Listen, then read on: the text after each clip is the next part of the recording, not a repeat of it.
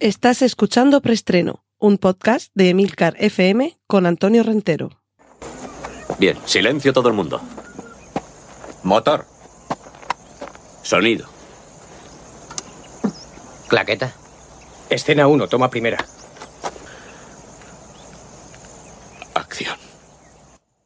Saludos y bienvenidos una semana más a Preestreno, el podcast de Emilcar FM, donde repasamos las últimas noticias de cine y series de televisión. Recordad que en las notas del podcast tendréis los enlaces a todos los eh, contenidos audiovisuales que mencioné desde ahora, películas, vídeos, carteles, etcétera, así como el minuto en el que comienza cada una de las secciones que componen este podcast. Y hoy tenemos de todas las secciones, porque tenemos avisos, noticias, cine, remakes, series, cómics, adaptaciones y de todo. Cortinilla de estrella y... Empezamos con los avisos parroquiales. Recordad, recordad que el diario de Rorschach empezaba un 12 de octubre de 1985. Así que el 12 de octubre, pero de 2019, ya vais a poder escuchar el episodio cero de Vigilantes, un podcast de Emilcar FM en el que tengo el honor de que haya recaído sobre mí este encargo por parte de Emilio Cano. Lord, Lord al líder. Y, y, espero que os guste lo que vamos a, a, ir desgranando ahí. De momento hay un pequeño teaser, os voy a poner el enlace en, en la nota del podcast, pero bueno, ya sabéis, emilcar.fm barra vigilantes, ahí lo tendréis todo, suscribíos. Y de momento en este teaser es eso, mostrar solamente un poquito. Y sí que os adelanto que en el episodio cero vamos a tratar de contextualizar mínimamente qué es todo esto de vigilantes, qué es todo esto de Watchmen, que hay cómic, hay película y ahora va a haber serie. Esta es un poco la excusa de vigilantes.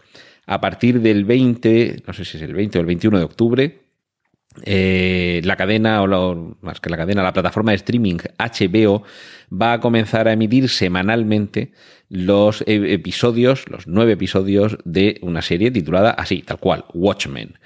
Y sí que os avanzo ya, porque en otras ocasiones, previously on Pro Estreno, ya hemos hablado de que esto iba a ser una serie que no adaptaba el cómic, que no adaptaba la película, y que transcurría pasados bastantes años de los acontecimientos narrados tanto en el cómic como en la película.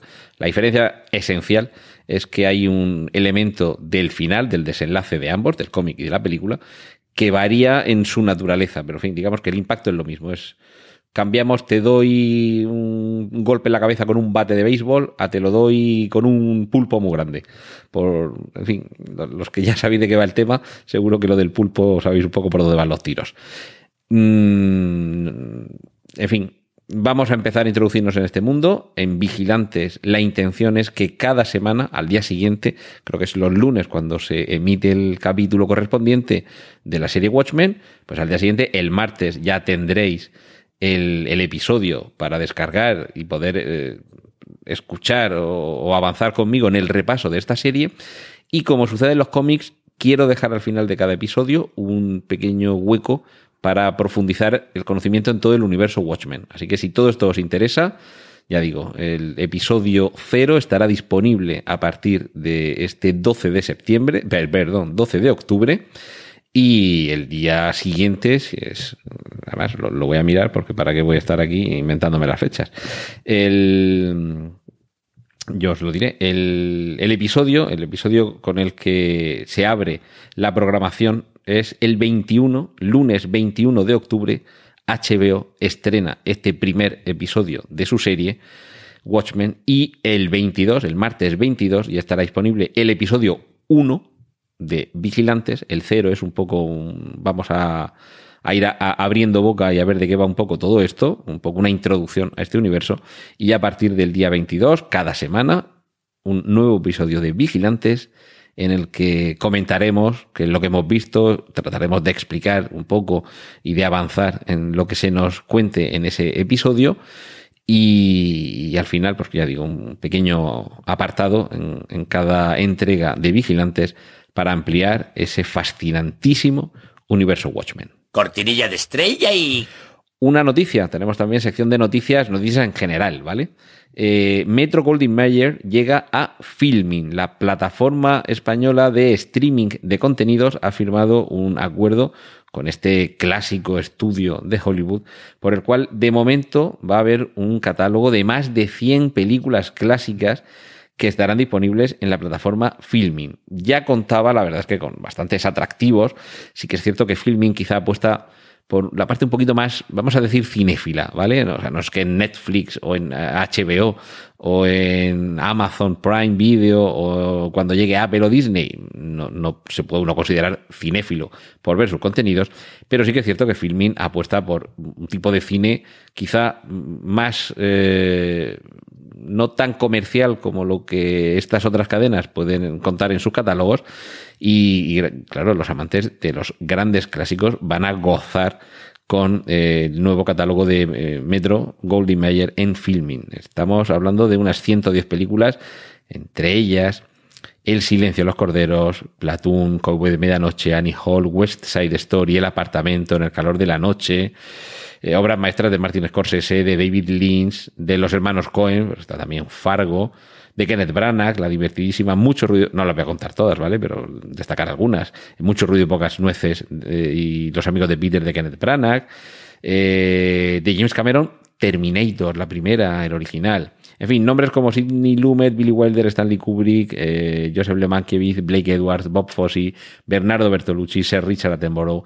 Como veis, un catálogo eminentemente cinéfilo en esta plataforma que, creo que nos ha descolocado un poquito a todos y que me parece que acaba de ganarse muchos puestos para que haya unos cuantos nuevos suscriptores. Cortinilla de estrella y... Y vamos ya con las noticias de cine, películas nuevas, originales. Y desde luego, nueva y original va a ser 1917, la nueva película de Sam Mendes. Ya tenemos el tráiler, y quizá, vamos a ver, los trailers de las películas normalmente tratan de mostrarnos un pequeño avance de lo que vamos a ver en la película para atraernos, atraparnos en la oscuridad de la sala de cine, como el anillo único. Pero en este caso, la propia naturaleza, digamos, técnica de cómo se ha rodado 1917 hace que el tráiler no le haga justicia. Por eso eh, os incluyo un enlace a una página web en, el que en la que también podemos ver otro vídeo con una de esas eh, behind the scenes, detrás de las cámaras, que nos muestra cómo se ha rodado 1917. Un antecedente. Mm, bueno, quizá el antecedente más clásico sea eh, nos remita al, al, cine de Alfred Hitchcock. E, en concreto a su película La soga, en la que veíamos en una unidad de espacio y de tiempo lo que sucedía en, una, en una vivienda en la que había unos personajes que interactuaban y en ningún momento se cortaba el plano. Es decir, no pasamos plano general, corte, Plano de detalle, corte. Primer plano, corte. No, era todo un único plano secuencia con truco, ¿de acuerdo? La tecnología en la época no permitía que una cámara rodase, no sé si eran más de ocho minutos o algo así, con lo cual de vez en cuando había que mover la cámara, que pasara alguien por delante, que la cámara enfocara como un, un quicio, una puerta, que alguien se interpusiera para que ahí hubiera un corte de nada, un segundo se cambiara el rollo, la bobina de la, de la cámara y continuaran grabando. Esto fue evolucionando y ya, mm, por ejemplo, sí que hay una película que se llama El Arca Rusa, que es más moderna, de los años 90, rodada en San Petersburgo, en el Museo del Hermitage, en, en la que a lo largo de una hora y media, sin que la cámara pare de grabar en ningún momento, se nos va contando además la, la historia contemporánea de Rusia. Una película realmente más un ejercicio de estilo, como película, en fin, creo que merece la pena verla, aprovecho para recomendárosla pero más como curiosidad, realmente, en fin, efectos narrativos es interesante verla, pero realmente no es la película más entretenida de, dentro del género histórico, pero sí que era la primera película en la que de verdad era un único plano desde el principio hasta el final. Más recientemente hemos tenido Birdman, en la que se nos trucaba un poquito porque, eh, gracias a la tecnología digital, se permitía que cuando la cámara se movía de un sitio a otro, entraba, salía, en fin, eh, en determinados momentos se cortaba, continuaba otro plano con otra cámara, grabado unos minutos, unas horas o un día más tarde, y ya luego en la sala de montaje digital todo eso se iba ensamblando para que el espectador tenga la sensación de que en ningún momento la cámara deja de rodar. Pero ya digo, eh, Birdman tiene ese truco. Pero ahora no, Sam Mendes lo ha hecho de verdad. Es decir, no sería la primera, sino la segunda, después de El Arca Rusa. Pero es que 1917 es una película bélica, ambientada, como ya eh, el nombre nos indica, en la Primera Guerra Mundial, en la que tenemos multitud de espacios al aire libre, distintas localizaciones, tenemos explosiones, tenemos persecuciones, tenemos batallas, y todo esto sin que la cámara deje en ningún momento de rodar de verdad. Es un único plano. ¿Vale? Quiero decir que el aspecto técnico de rodar algo tan complejo hay que ponerlo en valor. Luego ya entraremos en el valor narrativo, porque hasta que no veamos la película no lo vamos a poder evaluar. Por eso os hacía esa salvedad con el caso del Arca Rusa, que sí que es la primera, el primer largometraje en, compuesto por un único plano secuencia. Eh, Sam Mendes lo que ha hecho es hacerlo todavía más complejo. Ojo, que en el Arca Rusa creo que hay como mil figurantes, ¿vale? Y no sé si había como 20 o 30 eh, orquestas distintas que, iban, estaban situadas en distintos, eh, están, distintas estancias del Hermitage para mostrarnos esa evolución histórica de Rusia. Es decir, que no estamos hablando de poner una cámara a grabar, poner a cinco personas delante, o sea, con, todo cariño y todo respeto, no es la huella de Mankiewicz en la que tenemos a dos actores y una casa que relativamente más complicado parece meter a mil personas en un palacio. Eh, dos personas con una cámara paseándose por distintas eh, estancias de, un, de una mansión, en fin, es complicado, pero relativamente complicado. Un único edificio y dos únicos actores, ¿vale? El arca rusa dio esa vuelta de tuerca, alrededor de unos mil y pico figurantes, actores, extras y demás, y pues, ya digo, como medio centenar de orquestas ubicadas en distintas estancias, tocando música. No sé si había como 20 ayudantes de dirección para coordinarlo todo. Y aquí San Méndez, pues esto me parece ya mm, rizar el rizo por completo con esa complejidad añadida, que es una película ambientada en plena batalla campal en la Primera Guerra Mundial, con los protagonistas moviéndose de un lado hacia otro, pasando por trincheras, ya digo, por explosiones, por ruinas, por un río. En fin, echadle un vistazo al, vídeo. El tráiler nos puede atraer más o menos, pero este pasote técnico de haberlo hecho de una sola tirada, algo que evidentemente la tecnología digital es lo que ha permitido, me parece argumento adicional para ir a ver esta película, porque eh, si ves el tráiler te interesa la trama que nos presenta, los actores, el diseño de producción, nos hace atractiva la película. Pero sabiendo este prodigio técnico y sobre todo de organización y de recursos, razón de más para ir a ver 1917 cuando se estrene. Cortinilla de estrella y... Y nos vamos a la sección de remakes y secuelas. Creo que es la quinta temporada la que, la que se está viendo ahora de la serie Peaky Blinders. Y ya comienzan a sonar los rumores de que podría haber película de Peaky Blinders, posiblemente una película que sirva como cierre a esta, a esta serie. Mientras hay otra película de la que ya dijimos que iba a haber serie y que va a tener un spin-off cinematográfico. Hablamos de John Wick, ya lleva tres entregas espectaculares, frenéticas, mm, quizá una coreografía violenta eh, sublime y casi nunca antes vista. Desde luego también un, tour de force técnico. Pero ya dijimos que su éxito había propiciado que se le diera luz verde a un proyecto de serie ambientada en El Continental, ese hotel refugio para los asesinos a sueldo que aparece en, la, en las películas. Pues bien, ahora se anuncia un spin-off cinematográfico, una película que desgajada de este universo John Wick va a cobrar entidad propia y nos llevará por otros derroteros. Su título, Ballerina. Su director, Len Wiseman. Este es bien conocido de películas, eh, películas de acción y violencia con su toque de estilo, también hay que reconocérselo al hombre, aunque las películas quizá no sean eh, grandes clásicos del cine que terminen alguna vez en el catálogo de filming.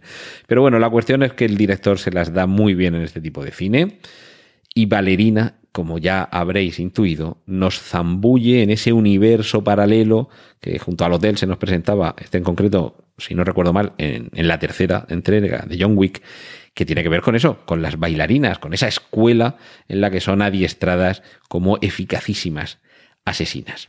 Mientras tanto, y esto, en fin, no sé cómo acogerlo, porque ya hubo una película y creo que no funcionó, pero parece que Disney está dispuesta a que haya una nueva película del inspector Gadget que, en fin, su, su, versión de dibujos animados, realmente para los que la vivimos en su momento, siendo más o menos unos niños, tenía su gracia, tenía su interés. En la película yo creo que no funciona del todo bien, a pesar de que tenía buen reparto y que los efectos especiales estaban a la altura. Pero vamos a ver si ahora tiene una segunda versión cinematográfica que, en fin, que le haga justicia a nuestro querido inspector Gadget. Y concluimos la sección de remakes y secuelas con una noticia que es pura nostalgia, porque realmente tampoco va a suponer un gran cambio en la película, pero sí que vamos a, tener ese rinconcito en nuestro corazoncito, porque se recupera un personaje que aparecía brevemente en una película ya mítica. En La Guerra de las Galaxias, lo que algunos conocen como Star Wars Episodio 4, Una Nueva Esperanza, aparecían personajes que han sido muy queridos por el público y que realmente en el cine conforme continuaba la saga, no han tenido el eco que quizá merecían. En el episodio 9 tendremos a Rojo 2. Vuelve Wedge Antilles. Cortinilla de estrella y... Vamos con la sección de series. Palermo es uno de los personajes de la serie La Casa de Papel, el, personaje argentino. Palermo, si no recuerdo mal, es una zona de, de, Buenos Aires. Pues bien, en una reciente entrevista a este actor, que se llama Rodrigo de la Serna, se le ha escapado, se le ha escapado un dato que por lo visto se guardaba con mucho secreto. Abro comillas. La cuarta parte de la Casa de Papel ya está grabada y tiene fecha de lanzamiento en enero. Estamos muy contentos. Cierro comillas. Eh, Rodrigo, creo que no tenías que decir todavía la fecha. Hemos eh, hablado antes de Star Wars y continuamos hablando de Star Wars porque si ya mencioné que parecía que toda la trama urdida en torno a Solo, la, la película del universo Star Wars, la película canónica del universo Star Wars, eh, todo esto iba a llevarnos ahora a una serie de televisión y ahora lo que suena es que Alden, a ver si lo pronuncio bien, Rage va a ser el, el, Han Solo que vimos en el cine, pues va a ser el Han Solo de la serie de televisión, lo cual sería muy interesante porque permitiría ampliar el universo de Star Wars en la plataforma de Disney que cada vez, cada vez se hace más atractiva. Para lo que vamos a tener que esperar, de solo a la serie van a ser unos pocos añitos, pero lo que sí que va a haber que esperar quizá dos décadas, ¿eh? largo me lo fiáis, va a ser para ver una nueva temporada de Fleabag, así como suena, 20 años, 20 años no es nada que feliz la mirada, es lo que ha dicho su creadora Phoebe Waller-Bridge, que quizá tendremos que esperar.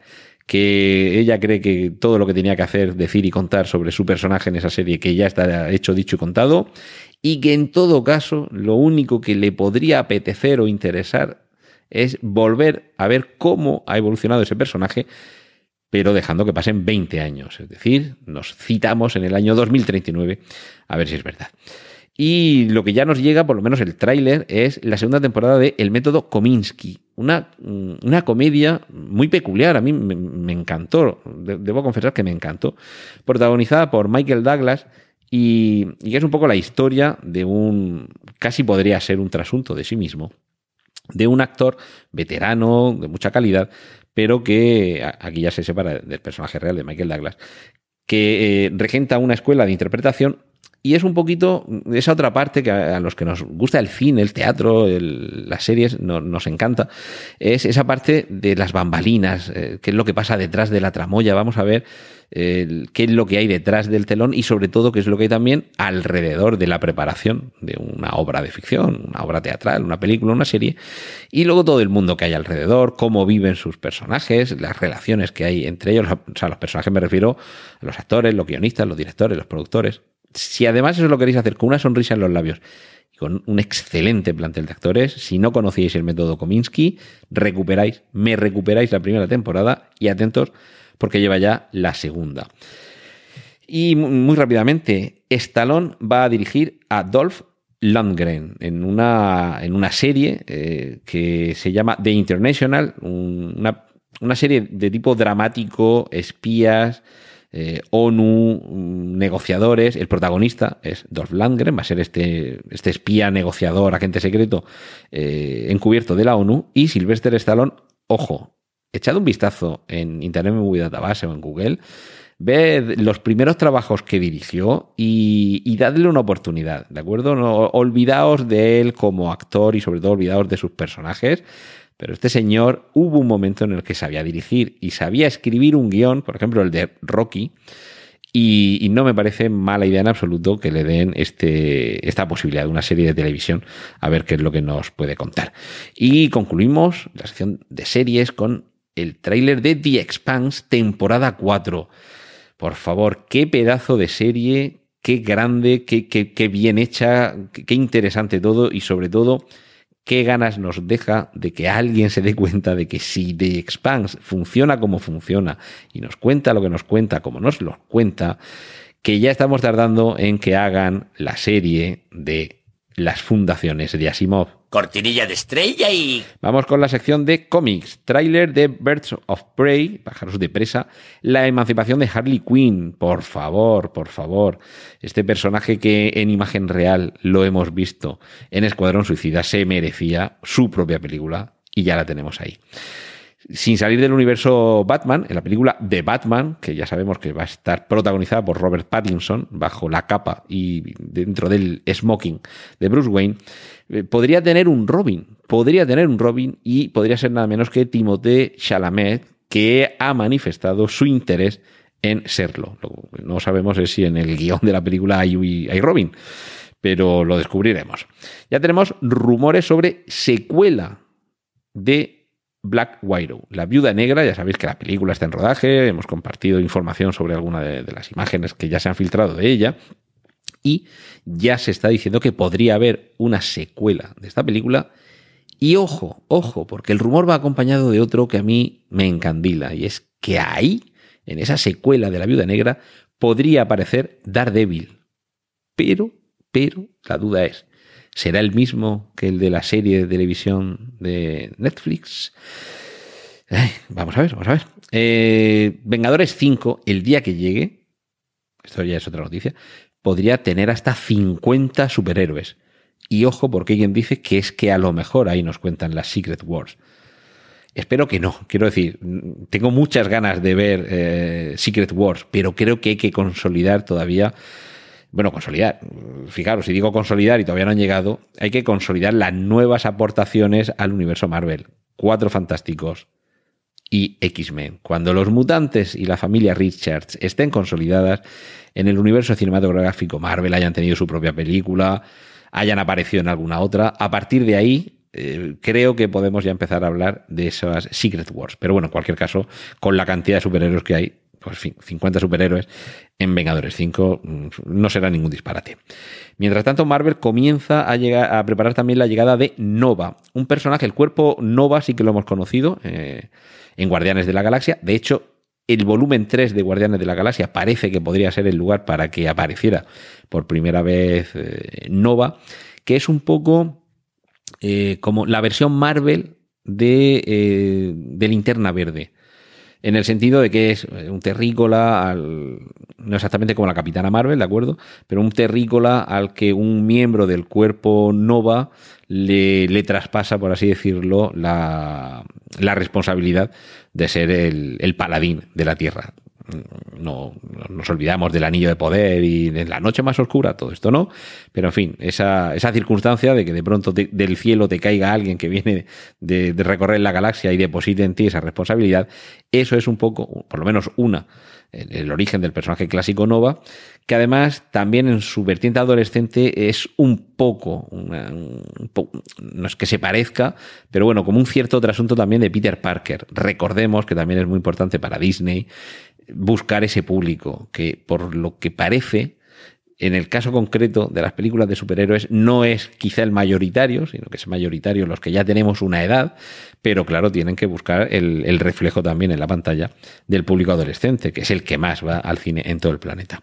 Tenemos también un tráiler del nuevo spin-off de The Walking Dead, un spin-off, otra nueva serie, ya sería la tercera de este universo, que en el momento de grabar esto no tiene título nos, me imagino que en los próximos días, próximas semanas, eh, aparecerá por algún lado el título de este nuevo spin-off y por supuesto os lo contaré.